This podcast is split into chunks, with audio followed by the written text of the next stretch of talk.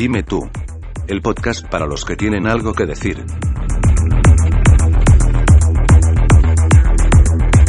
Hoy este mes eh, tenemos a una invitada de honor eh, con lo que hace referencia a la televisión. Y tenemos a Mariola Cubells, periodista nacida en Valencia, especializada en lo que son los entresijos de la televisión. Fue redactora y reportera en el periódico Levante durante siete años y ya en el mundo de la televisión ha sido redactora, reportera, guionista, coordinadora de redacción, subdirectora y directoria, directora de varios formatos de televisión y en el 2003 escribió un libro titulado Mírame tonto, donde nos desvela los secretos de la telebasura. ¿Cuándo empezaste a entrar en este oscuro mundo de la televisión, Mariola?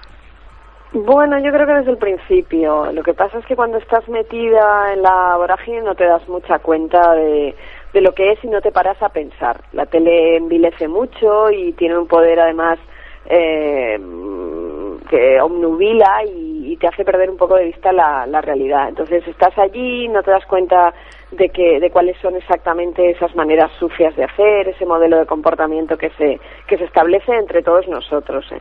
Hasta que llega un día que bueno dices no no se acabó esto no esta no es la línea vaya.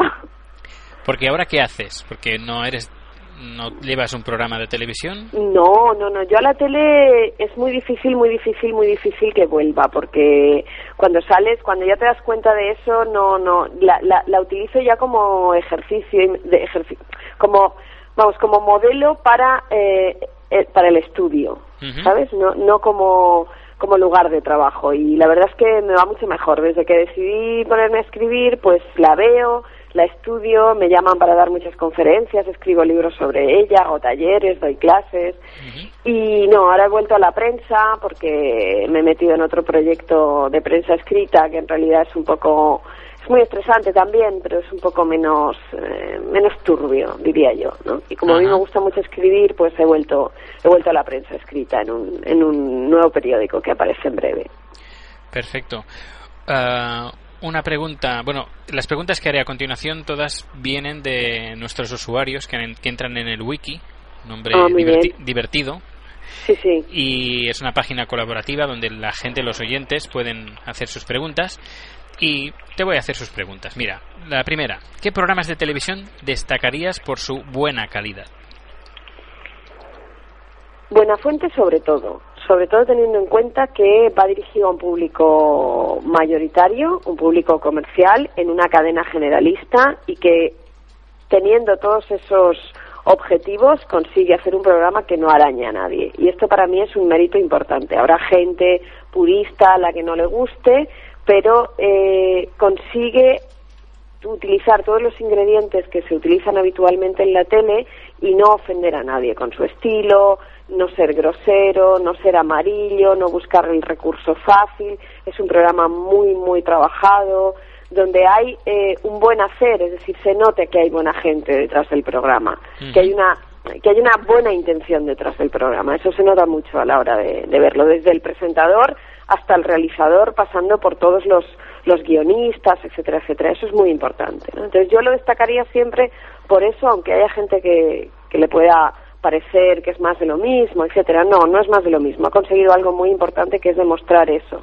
demostrar que se puede hacer un buen programa de televisión dirigido a un público mayoritario, no un programa para élites ni un programa minoritario, sino todo lo contrario, sin caer en lo mismo que, se supone que caen todos para conseguir esa, esa gran audiencia. ¿no? Entonces, a mí me gusta mucho este programa, me parece que la Noche H ha encontrado un formato muy válido también en esta, esta especie de televisión eh, convulsa que nos rodea. Y luego yo creo que hay una buena calidad en la ficción en general, hay cosas mejores y peores, pero creo que eso también lo, lo destacaría. Y así, a grosso modo, yo diría esto. Luego podríamos hacer un repaso más amplio, pero vaya, esto en general vendría a ser vendría a ser lo que yo destacaría. A mí me pueden gustar muchos días de cine o un programa determinado en una plataforma digital, pero no, yo estoy hablando así de programas para para todos, que es lo que de lo que se trata en televisión, vaya. ¿Crees que la telebasura durará mucho tiempo? Sí, Sí, sí, porque no hay. La televisión es bastante barata y esto es muy importante para los ejecutivos de televisión. Eh, entonces, no hay demasiada intención de, pararlo, porque para pararlo tú tendrías que querer hacer otro, otro, otro modelo que es mucho más costoso, no solamente en dinero, sino también en esfuerzo intelectual. Y, y eso no, no es.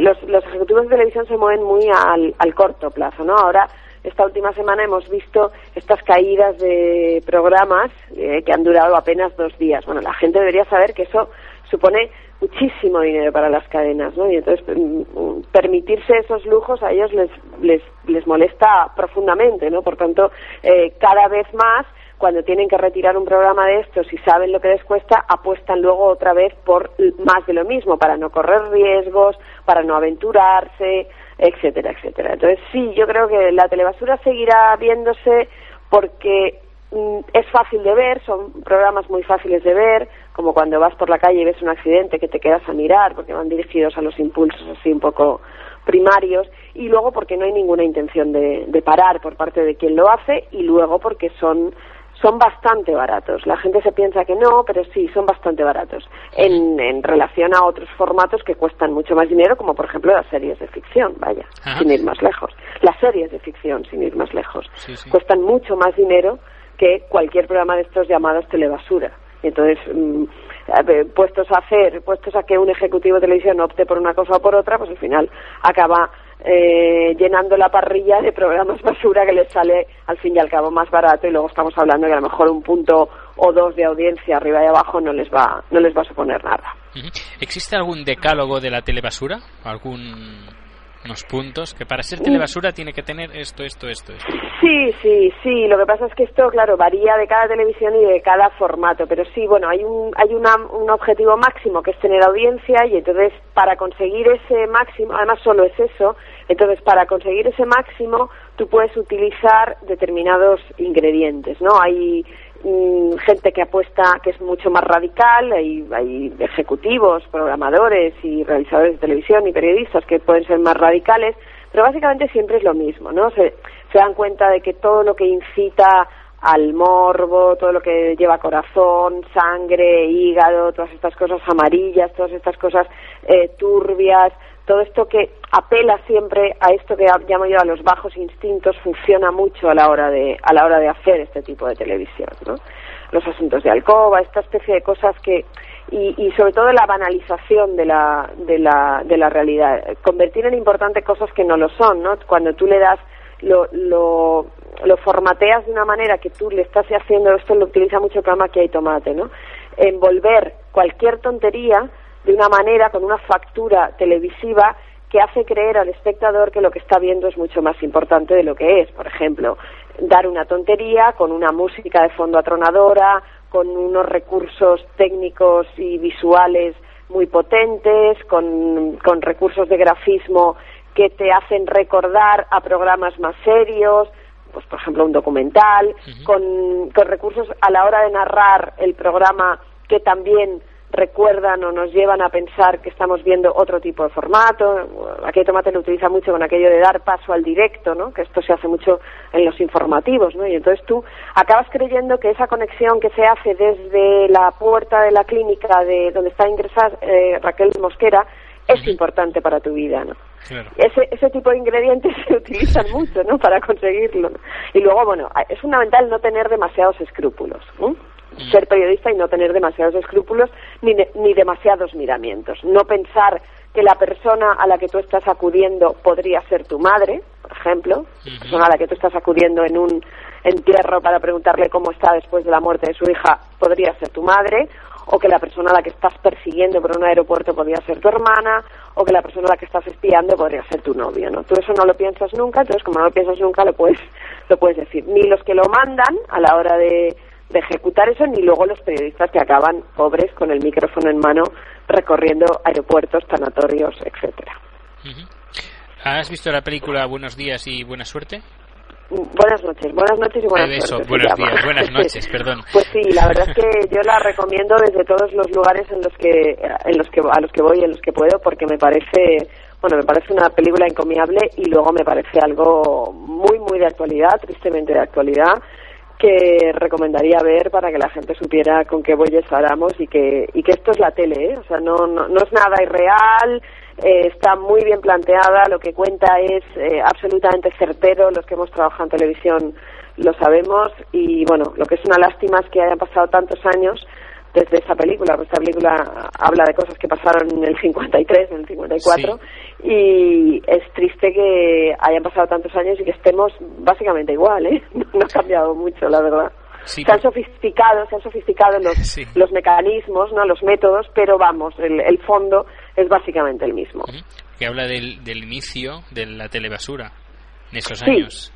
Sí, sí, además es curioso cómo lo plantea. Eh, claro, Estados Unidos siempre ha ido mucho más avanzado que nosotros en cuanto a televisión, eh, para lo bueno y para lo malo, y es curioso que plantea cosas que, que, que vistos desde aquel momento parecían imposibles, como por ejemplo que, que el, patrocinador acabara decidiendo el contenido de un programa, ¿no?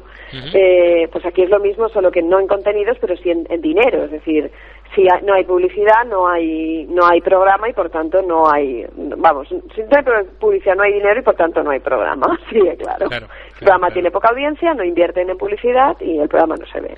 Y desaparece, claro. Sí, sí, sí,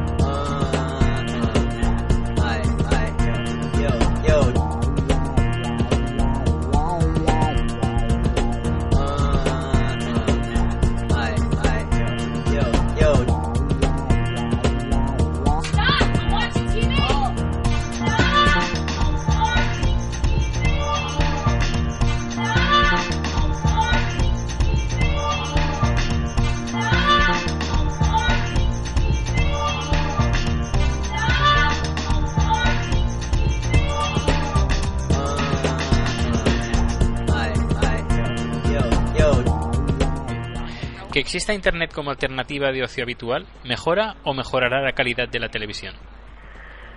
Mm, no, no, yo no creo que mejore la calidad de la televisión. Lo que hará es que producirá que la televisión pierda número de espectadores. Ahora mismo ha habido ha habido un estudio que lo que lo señala, es decir, el número de lectores se ha estancado, el número de, de usuarios de Internet ha crecido, pero el número de espectadores ha bajado es un poco normal, ¿eh? también porque hay más pantallas, ya no está solamente la de la tele, esta, esta historia del DVD influye mucho también, y Internet, y yo creo que sí, que la gente busca ocios alternativos, sobre todo la gente joven. Yo me doy mucha cuenta en la gente joven, salvo segmentos de población muy determinados que sí que pueden estar más o menos enganchados a determinados tipos de programa eh, luego existe un amplio margen de, gente joven que ya no ve la tele, que busca en Internet los contenidos que le interesan y que optan pues por otros modelos. Pues esto que esto que digo del cine en DVD y, sobre todo Internet, sí, básicamente Internet. Pero no, yo no creo que mm, por eso haya un esfuerzo. No, lo que pasa es que se centrarán en el segmento que queda y apostarán por ese segmento. Y si ese segmento es cada vez más buscador de esa oferta eh, no excesivamente buena, pues se apostará por ese segmento y ya está, y no, no irás a otros sectores. Pero la tele además acaba siendo muy simplista en los análisis, ¿no? Y entonces acabas diciendo, bueno, va, pues si esto funciona, esto es lo que voy a hacer. Ahora es curioso que últimamente eh, hemos tenido dos episodios que deberían invitar a la reflexión que son las dos caídas en picado de, y las dos retiradas de pantalla de los últimos dos realities que se han puesto en marcha. Que uno de ellos ha sido Engaño, de Jordi González, en Telecinco, que ha durado dos semanas, ah. y el otro ha sido Cantas o qué, que es otro reality, que también, que también ha, fallecido en, en apenas tres o tres sí duró tres episodios ¿no? Entonces, esto no sé si es un, un camino hacia hacia el futuro hacia la luz o, bueno, simplemente es una anécdota, no lo sé, pero vaya, debería hacernos, invitarnos a la reflexión en ese sentido porque es la primera vez que se da de una manera seguida y con dos formatos ya se supone que consolidados absolutamente, claro, como son estos. Sí, sí, sí, Sobre todo el de Jordi González, que era que era exacto, un calco de estos programas basura que, que, hemos visto, tipo La Casa de tu Vida, etcétera, etcétera. Ajá. Yo no sabía lo de Jordi González. Sí, sí, eh, se acabó porque no tuvo un 14 la última vez y un 14, como todo el mundo sabe, es una cifra intolerable en televisión. Para estar bien tendría que ser un 20 para arriba, ¿no? Sí, sí, sí, sí. Todo aquello que baje de un 20, sobre todo en un programa de prime time, programa que tiene que cubrir las expectativas de la cadena y baje de la media que tiene la cadena, que ahora mismo las cadenas por las tres cadenas están entre ese 20, que bueno, eso también cambiará, pero de momento aquí estamos, pues todo lo que baje de un 20, mal asunto. Sobre todo, ya te digo, en, en prime time. En prime time es intolerable y los ejecutivos no tienen ninguna paciencia para eso. Ha pasado con, con una serie tan, tan formidable con Vientos de Agua en Telecinco, sin ir más lejos. Que era una serie de campanela y era una serie, bueno, era algo nunca visto en televisión en cuanto a calidad. Pero bueno, ya sabemos que eso en la tele no influye. Y no. Pero bueno, esto que, esto que digo de estos dos programas basura que se han muerto, eh, está bien porque demuestra que no solamente eso, no solamente se quita eh, lo que no tiene audiencia y no, y no solamente no tiene audiencia lo que es eh, bueno, es decir, vientos de agua, ¿no? La gente dice, no, es que es demasiado buena para televisión. Bueno, pues engaño y canto eso que tampoco se ha visto y se supone que está dentro del formato de lo que la gente busca. Bueno, pues parece ser que no es exactamente lo que la gente busca. Bien. Ah, últimamente estoy viendo en algunas cosas un trato mejor al espectador, con detalles como avisar de la duración de los anuncios, poner anuncios de solo un minuto o emitir una película sin ningún anuncio en medio. ¿Tienes la impresión de que la tele mejora o empeora? no, yo no creo que sea un mejor trato. No, son técnicas, técnicas que se ponen también por, con objetivos concretos. Si tú avisas al espectador de que la publicidad que llega va a durar solo un minuto, le estás diciendo, bueno, le estás apuntando la posibilidad de que se quede, ¿no? Estás diciéndole, va, ese hombre que solo va a durar un minuto. Y entonces tú, que ibas a hacer zapping durante ese periodo de publicidad, pues eh, decides quizá no hacerlo porque un minuto pasa muy rápido, ¿no? Y además te ponen el relojito este para que para que veas que realmente queda un minuto. No, son técnicas, ¿eh? No creo que sea no creo, no, en, en general la tele no, no tiene la intención de cuidar al espectador y no, no, no habla del espectador como espectador, sino como una masa, ¿sabes? No es un ciudadano, es una masa, es un número, es decir, es un 20, es un 16, es un 15, no es nada más, no. No, no, no lo creo. Yo no creo que la tele esté mejorando, ni muchísimo menos. Ah, hablando de Operación Triunfo, ¿qué tiene o qué ha tenido ese programa? Porque cuando hay un periodista que quiere hablar de él, le llueven las demandas y denuncias por parte de la productora. Pues que la productora es muy potente. Lo que pasa es que en este caso concreto, además, yo creo que iba a la, directo a la, a la yugular. Yo, de todas formas, he de decir que yo, que he escrito dos libros muy, muy críticos eh, sobre la tele, el, primero el que tú has mencionado y el segundo era Es Mentiras en Directo, que es un libro sobre informativos, un poco siguiendo la, la línea del primero, he de decir que yo no he tenido ningún problema ¿vale? Ningún problema. Y estoy hablando de que en esos libros ataco siempre a, bueno, ataco o hablo y estoy poniendo en solfa a gente también muy poderosa de, de la tele. En este caso concreto yo creo que es más una cuestión de, de haber ido a un punto muy, muy determinado, de un programa muy determinado a una productora muy determinada. ¿Sabes? Y que entonces se han salido con la suya, pues supongo que por una serie concatenada de cosas. Pues igual el periodista no lo tenía del todo atado, eh, quizá haya habido una especie como de negligencia a la hora de juzgarlo y todo eso junto ha hecho posible que al poder periodista le hayan porque hablas de lo del libro no de lo del libro que sea sí del libro y después hace poco ha salido creo que hoy ha salido una noticia ah, diciendo que el escritor como no había sacado el libro estaba preparando uno segundo y lo iba adelantando en una página web. Sí sí sí, sí pues es denunciado personalmente a él por avanzar. Sí, claro, pues ¿sabes qué pasa? Porque ese libro, el contenido de ese libro y por tanto todo lo que él vaya a hacer está secuestrado judicialmente hasta que se demuestre cosas. Entonces este, este periodo de, de secuestro es el que prohíbe, digamos, durante ese periodo el periodista está no puede eh, publicar nada sobre ese tema. Y entonces es todo un poco lo mismo, ¿no? Yo no sé, el contenido del libro, claro, el contenido del libro lo que pone sobre la mesa es que las maneras de hacer el programa, las bases del programa, no son tan limpias como lo que la gente se, se sospecha. Aunque yo ya creo que eh, la gente ya lo sabe casi todo sobre la tele, ¿vale? La gente ya entiende o ya mm, imagina que todo es mentira y que hay mucha trampa. Pero a pesar de eso lo ve, es decir, ya se han puesto a mirar la tele como pura ficción.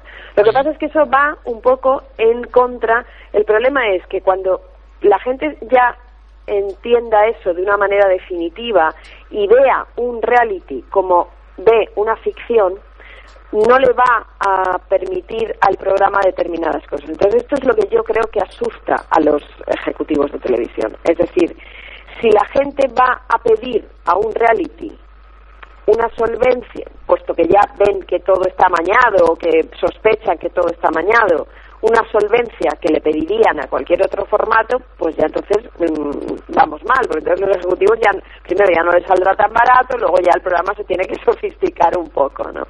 Y entonces yo creo que va un poco, va un poco por ahí, ¿no? Es la historia esta de intentar preservar tu corral para que nada se mueva y para que todo siga ahí, eh, pues como, como hasta ahora, vaya. ¿El tipo de espectador que ve telebasura es más interesante para los publicistas? No, no, yo creo que no. Lo que pasa es que eh, no, es una cuestión de individuos, sino de número. Es decir, es la cantidad. Llega un momento en que a los publicistas lo que les interesa es el número de impactos que consiguen con un solo anuncio. ¿no? Sí que es verdad que hay determinadas marcas publicitarias, de hecho ya está pasando, determinadas marcas publicitarias, determinadas marcas de cosas, que no se anuncian en determinados programas, que deciden no anunciarse. Pues porque saben que ese target que está viendo, ese tipo de gente, ese grupo de gente que está viendo ese programa, no es un objetivo, vamos, no es un público potencial que va a comprar su producto. Pero en general, y así como hablando de todo, del mercado publicitario en general, a ellos lo que les interesa es eso, es un, es un, es cantidad de personas, ¿no? Impactos publicitarios de, de personas, de número de personas.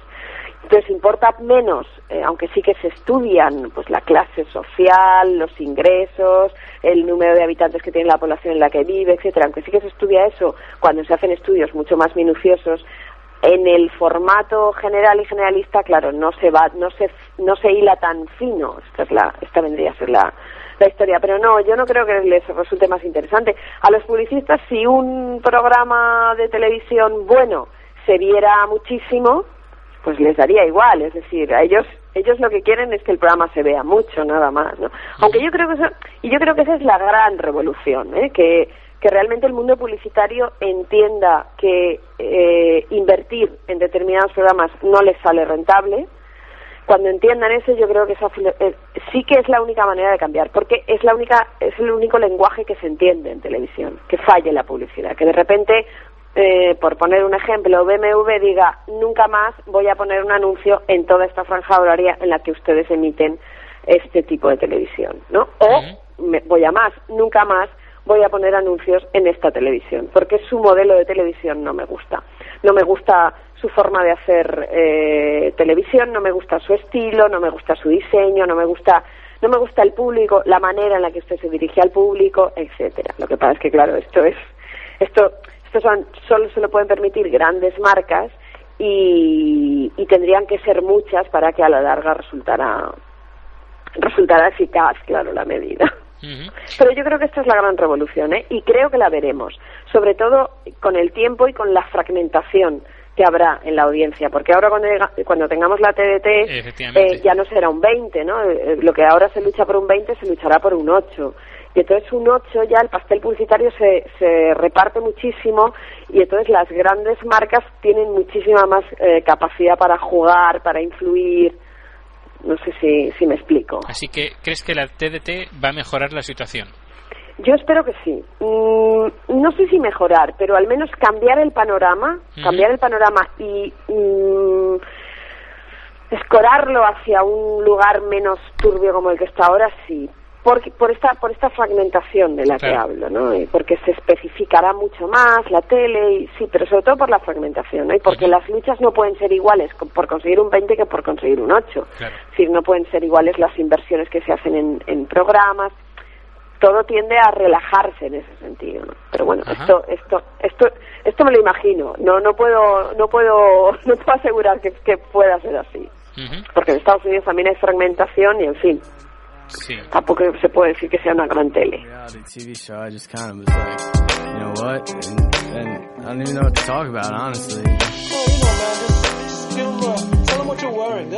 Yeah, well, all right.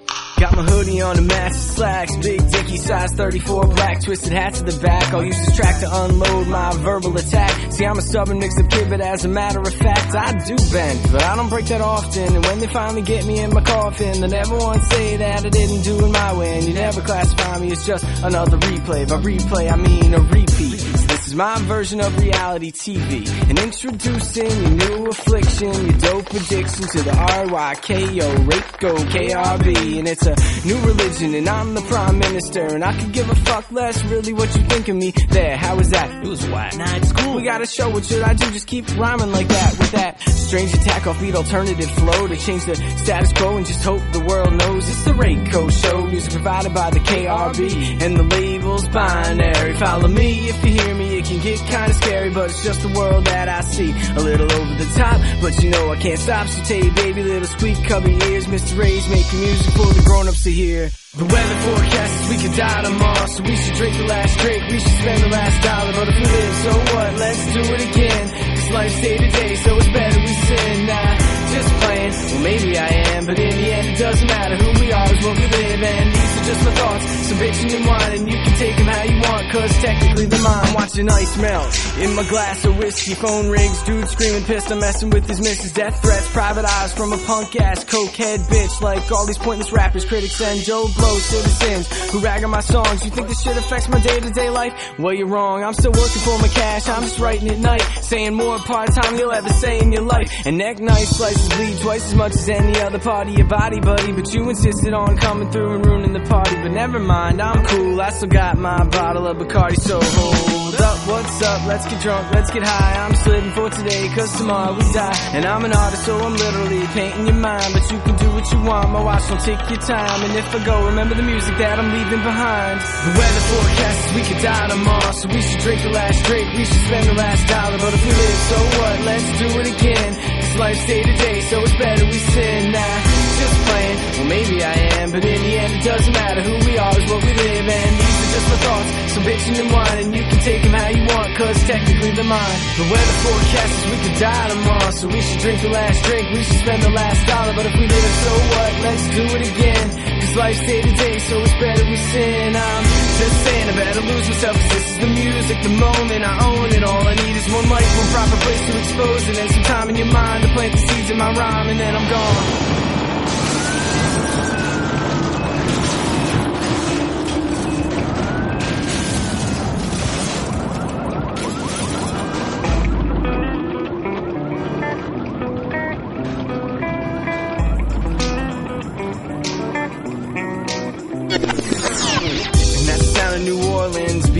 Washed away. And the people flee to Texas cause Rita's on her way. And where's the help? Where's relief? Middle East for the homeless kids dying in the middle of the streets. And where's our chief of staff fighting wars overseas? So wait up, who's looking out for the American dream? So dear George W., the future seems bleak. Is there really any difference between terrorism and the Halliburton scheme? And who do we trust and who's really, really, really, really loyal to us? Cause it's been bothering me a lot, you know, messing with my head. If you could maybe hit me back with just some sort of plan, that'd be nice. ¿A quién llamas? A mi casa, pero está comunicando. Comunicando. ¿El podcast semanal de tecnología, internet y videojuegos? No, que desde que tenemos la DSL están todo el día hablando por teléfono, pero comunicando lo escuchamos toda la familia. Hasta el perro tiene un MP3. Comunicando, un programa sobre tecnología, internet y cibercultura. Comunicandopodcast.com Un podcast que suena muy familiar. En los telediarios suelen aparecer reportajes con cosas como cestas de Navidad, cruceros o rebajas de enero. ¿Estos reportajes normalmente tienen su, eh, su fin promocional? ¿Tienen, perdona, su qué? Fin promocional.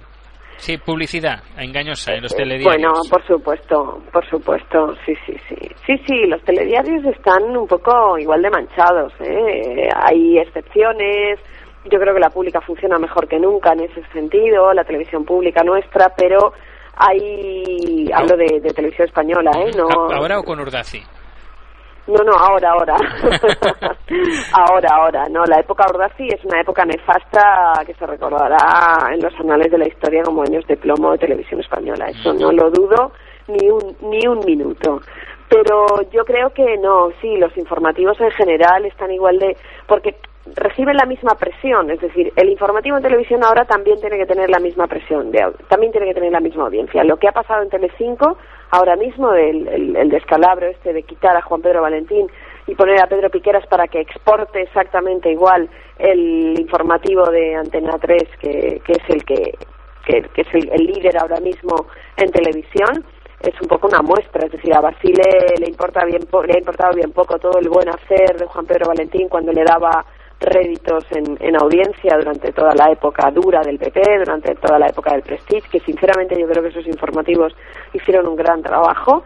Eh, bueno, a la hora de la verdad le ha importado poco, es decir, primero se cargó media, un cuarto de hora del informativo y luego cuando ha visto que no le, no le resultaba rentable porque era el informativo menos visto, pues intenta rediseñarlo y cambiarlo, ¿no? Entonces, ¿por qué? Pues porque eh, para los ejecutivos el informativo es un programa más, o sea, no es un servicio público, no es un servicio de, de información al ciudadano, esta historia del derecho a la información, de que el ciudadano debe tiene ese derecho de estar bien informado, nosotros tenemos ese deber, ¿no? eso es mentira, todo eso es mentira, o sea, todo eso en televisión son entelequias, ¿no? Son, son falacias, ¿no? No, no tiene nada que ver con la realidad. Y por eso, claro, en los informativos, bueno, cruceros y de todo, fin promocional, todo lo que dé dinero, todo lo que dé audiencia. Por eso se apuesta mucho también por la banalización de la, de la información, ¿no? Por aquello, vamos a quitar la política, sin entender que política al fin y al cabo es todo, ¿no? Que la política está presente en todas partes, es decir, política es por qué mueren tanta gente en las carreteras, política es la sanidad, política es la educación, política es todo, todo lo que nos movemos, ¿no? El estatut no es solamente el estatut, es lo que hay detrás del estatut, ¿no? De lo que eso beneficia o perjudica al ciudadano catalán, en fin, pues es una cuestión de saber contarlo. Claro, eh, si tú eh, abres un informativo con la calabaza gigante en lugar de eh, la última explosión en Irak, posiblemente la gente se quede mm, más atenta a la calabaza gigante porque simplemente es más eh, curioso, ¿no? Es más pintoresco. Y si tú miras un panel y en un panel con diferentes eh, figuras hay una muy escabrosa y otra muy banal, pues te vas a quedar en la más escabrosa, ¿no? Porque esto, insisto en lo del impulso primario. Por eso en televisión se apuesta por esta especie de banalización y esta especie como de miren, miren qué imagen, miren qué tal, una imagen espectacular. Por eso solo se tenem- abrimos el informativo con el accidente si se ve el muerto, si no no lo abrimos. ¿no? Porque también necesitamos tener audiencia, vaya, en definitiva. ¿Es verdad que las multinacionales americanas, cuando se quiere comprar una película o una serie de éxito, obligan además a comprar otros productos de baja calidad? Claro, sí, sí, en cine y en televisión, sí, sí. A ti te dan un paquete, entonces te dicen esto, te lo quedas, vale, te quedas esta bomba, pero junto a esta bomba te quedas todo lo demás, si no, no te vendo la bomba. Y entonces, claro, los, eh, tanto en cine como en televisión te estás obligado a eso y eso supone pues que te tienes que comer toda esa mierda que vende también eh, la industria americana, vaya. ¿Qué otras prácticas poco conocidas se usan? En, en la televisión americana, ¿quieres decir, o en general? en bueno, sí, en general. En general, mm, bueno, es que mm, mm, poco conocidas no, es decir, porque yo creo que sí que se saben. Son prácticas turbias, básicamente, son, son eh, como negocios sucios. Ajá.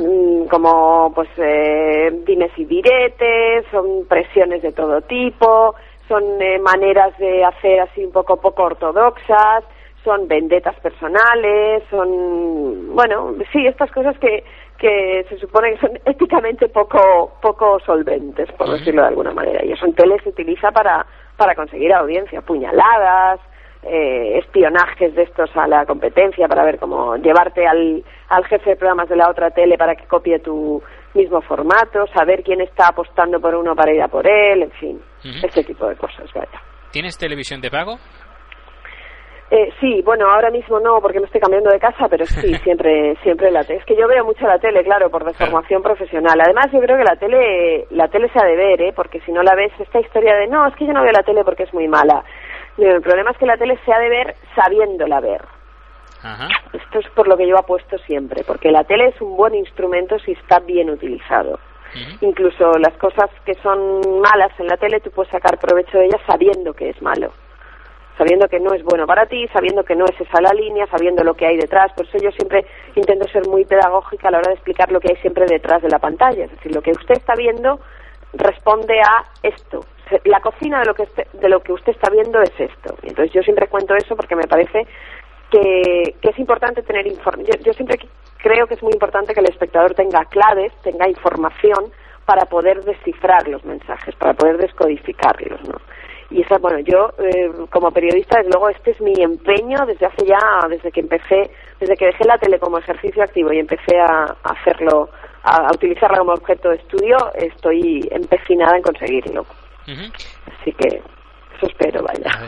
¿Qué piensas de estas, de estas series de éxito norteamericanas como Perdidos, Mujeres Desesperadas, Dos Metros Bajo Tierra, CSI? Bueno, todas, todas las que estás citando, salvo CSI que no las sigo, me parecen series fantásticas, sinceramente, que nada que ver con, con este cine industrial americano que, del que tanto, del que tan mal se habla, ¿no? Esos tres son tres buenos ejemplos de lo que se puede hacer con una industria muy, muy potente y muy, muy solvente si tú quieres hacer buenos productos. Y son series muy buenas, la verdad, cualquiera de las tres, ¿eh? que creo que ha sido un gran acierto además de la, de la española. Una lástima que tanto a dos metros bajo tierra como Mujeres Desesperadas, bueno, como la otra. Eh, sí, hay como Perdidos, no sigue, bueno, creo que ahora Mujeres Desesperadas vuelve en la segunda etapa, pero vamos, Perdidos no lo sé, y a dos metros bajo tierra está en la dos a última hora del, del día, casi en la madrugada, pero me parecen tres series realmente fantásticas con una factura impecable, con unos guiones eh, maravillosos que bueno que elevan el nivel en definitiva que tú ves esas series y te entretienen consiguen aportarte cosas consiguen que no te sientas un, un imbécil viendo la tele en definitiva ¿No crees que Dos Metros Bajo Tierra está pasando lo mismo como Doctor en Alaska? ¿Que la dejan en la 2 a última hora? Exacto, sí, sí, a eso iba, a eso iba. Me parece una serie. Es verdad que quizás no sea una serie para todos los públicos y yo en eso tengo que darle. Yo no soy programadora de televisión y es posible que sea una serie minoritaria o elitista. Lo que pasa es que, claro, ponerla en ese horario la convierte todavía en más minoritaria y en más elitista. Es decir, ¿quién puede ver en la 2, que es una cadena ya de por sí minoritaria, a la una de la mañana, un martes o un miércoles, una serie de ficción? Pues pocas personas, muy pocas personas. Y quizás si tú eso te lo encontraras de una manera más fácil, más accesible, en una hora mm, mejor para todos, pues la serie no sería tan minoritaria, ¿no? Creo que es un poco la pescadilla que se muerde la cola en ese sentido. Y es posible que suceda como el Doctor en Alaska. Y entonces, ¿qué pasa? Que pasan a ser como series de culto. Es decir, las, personas que las han seguido son siempre como la creme de la creme, ¿no? En ese sentido, como un público así como más ilustrado, como que no ve cualquier cosa en televisión y que sabe apreciar un buen producto, en definitiva. Para algunos llamados frikis. A ¿Cómo? veces. Que para algunos Sí, llamados frikis. Exactamente, exactamente, exactamente. ¿Qué, qué programa no verías nunca? Bueno, a mí me aburren muchísimo y lo que pasa es que yo los veo, ya te digo, porque lo tengo que ver, porque yo hablo y escribo sobre la tele y entonces los tengo que ver, pero a mí me aburren profundamente los realities tipo Gran Hermano, La Casa de tu Vida, todo este tipo de cosas me aburre, me aburre, o sea, pero me aburre de una manera, yo no puedo, o sea, no, no, no alcanzo a entender dónde está la gracia de ver a un grupo de, de, de zánganos tirados en un sofá, eh, hablando de sus cositas como si rollo adolescente, o sea, es que no acabo, no, no, no, por muchos esfuerzos que hago no sé dónde está la gracia, porque puedo llegar a entender que alguien se quede enganchado cuando ve una discusión árida en televisión entre dos famosos, cuando un programa de cotilleos se pone a, a escarbar en lo más turbio de la vida privada, en fin, puedo, puedo llegar a entender eso en el sentido este que, que apela ahí a lo, a, lo, a lo turbio que hay en uno, ¿no? Pero, por ejemplo, este tipo de, de programas son los que yo no vería bajo ningún concepto si no fuera porque estoy obligada, obligada a ello. Yo vi el primero como espectadora, como mm, realmente lo seguí, no de una manera total, pero sí que lo seguí y nunca más. Es decir, ya luego me pareció que era insoportable directamente. Entonces, ese es el tipo de formato que yo eh, nunca vería. Luego tampoco me tampoco soy un público para tipos noches de fiesta y, y este tipo de galas, ¿no? De Murcia, que hermosa eres y todas estas cosas. Pero pero bueno, básicamente viene viene a ser eso. Vería antes cualquier programa del corazón, por poner un ejemplo de cosas que tampoco vería en circunstancias normales, que, que, un- que un gran hermano, o la casa de tu vida, o un engaño, o un, eh, pues eso, la cocina del infierno, que, que me parece insoportable, ¿no? Es que ese tipo de forma, es que me aburro, o sea, fundamentalmente es que me aburro, ¿no? Y, y no y no le encuentro la explicación, así como le encuentro explicación a otros formatos, a ese no le encuentro la explicación. Bueno, ya terminando, de los podcasts, ¿qué, ¿qué crees de esta nueva tecnología, de este nuevo medio? Ay, pues mira, la sigo poco, pero a mí es que todo lo que invite a nueva tecnología me parece muy bien. Y yo creo que eso además va a cambiar eh, la manera de ver televisión, la manera de, no de hacer, pero sí de ver, ¿vale? El público lo verá todo de otra, de otra manera. Además, yo creo que debemos, debemos ponernos todos al día, debemos seguir esa línea, es decir, que debemos tener, tenerla en cuenta y debemos entender que eh, hay un público joven muy joven y que va a ser cada vez más joven que solo va a acceder a la televisión a, a través de ese tipo de, de formatos. Bueno, y ya para finalizar, eh, en estos momentos has dicho que tenías pensado escribir algún libro. Eh, pues mira, tenía pensado escribir algún un libro que ya tenía firmado básicamente para ser un libro un poco también sobre la tele y, y demás, pero como ahora soy redactora jefe de un periódico, pues he tenido que aparcar mis proyectos editoriales hasta hasta nueva orden. Entonces no no creo que en breve, bueno, sale uno en breve que ya tenía escrito en una colección que se llama Todo lo que hay que saber y, y en este caso a mí me tocó la tele, que es quien cocina la tele que comemos, que lo edita la editorial Carrocho, que saldrá supongo que en un par de meses. Y pero este ya lo tenía lo tenía escrito y el que el que está en cartera, que supongo que el año que viene me pondré es otra vez un poco lo mismo, siguiendo un poco la estela de Mírame tonto, hacer un poco un seguimiento de, de los últimos años. Lo que pasa es que de momento está parado porque ya digo que estoy embarcada en otro proyecto de, de prensa escrita que no puedo, no, que no, hay que, sí, sí, no puedo hacerlo todo, vaya, en definitiva. Bueno, pues estaremos al- atentos a Sí, todo lo que saques. Sí, bueno, no, lo que pasa es que es, una, es un periódico nuevo que saca el, el Grupo Planeta, que se llama ADN, y es un, un nuevo mm, periódico que pretende, en fin, que pretende cambiar un poco los esquemas. Un proyecto Ajá. muy ambicioso, yo soy la una de las redactoras jefes, y pretende cambiar un poco los esquemas porque pretende dirigirse a un público joven, ilustrado más o menos, muy urbano, muy preocupado por, por todo, por todas las cuestiones sociales de última hora, por Ajá. las nuevas tendencias, por, por la vanguardia de las cosas, por la solidaridad, por los derechos civiles, en fin. Un periódico muy social, muy, no, no un periódico alternativo, pero sí un periódico mucho más lúdico, más fresco, más ameno, más atrevido, en fin, tiene, tiene muy buena pinta y estoy muy contenta. Espero que a la gente le guste también. Yo creo que sí. Además bien. es un, target que en ningún periódico habían...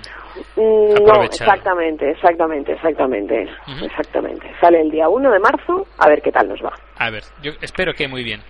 Yo, yo bien. voy a, os voy a seguir.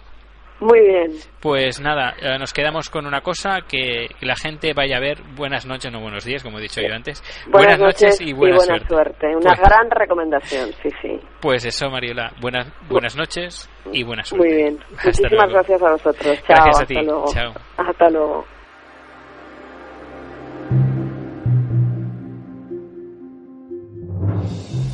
Habéis escuchado la entrevista a Mariola Cubells. Esperamos que os haya gustado y antes de finalizar este podcast me gustaría comentaros que tenemos un par de formas nuevas para poneros en contacto con nosotros. Una es llamando desde un teléfono fijo o desde un teléfono móvil al teléfono 700-758-992. Repito, 700-758-992. Y podéis dejar eh, vuestro mensaje en el contestador automático. Recordad que también tenemos a Skype, que tenéis el enlace en la página web de dimetú.com. Después comentaros que el, precio de la llamada del 700 es más o menos el mismo precio que una llamada a un teléfono 902. La otra forma nueva que tenemos eh, ac- activada y disponible en la web es el wiki. Quien no sepa qué es un wiki, pues es una página participativa y en este caso pues podéis ver ah, en, en el wiki las próximas entrevistas que vamos a hacer y vosotros mismos podéis editar las páginas y añadir preguntas a nuestros futuros invitados. También podéis proponer invitados, proponer temas, etcétera, etcétera. Incluso también podéis ver cuándo será la próxima tertulia y apuntaros a la tertulia. Pues nada, eso es todo. Esperamos que os haya gustado y nos vemos el mes que viene o si tenemos tiempo y podemos montarlo una tertulia el día el próximo día 15. Muchas gracias y hasta luego.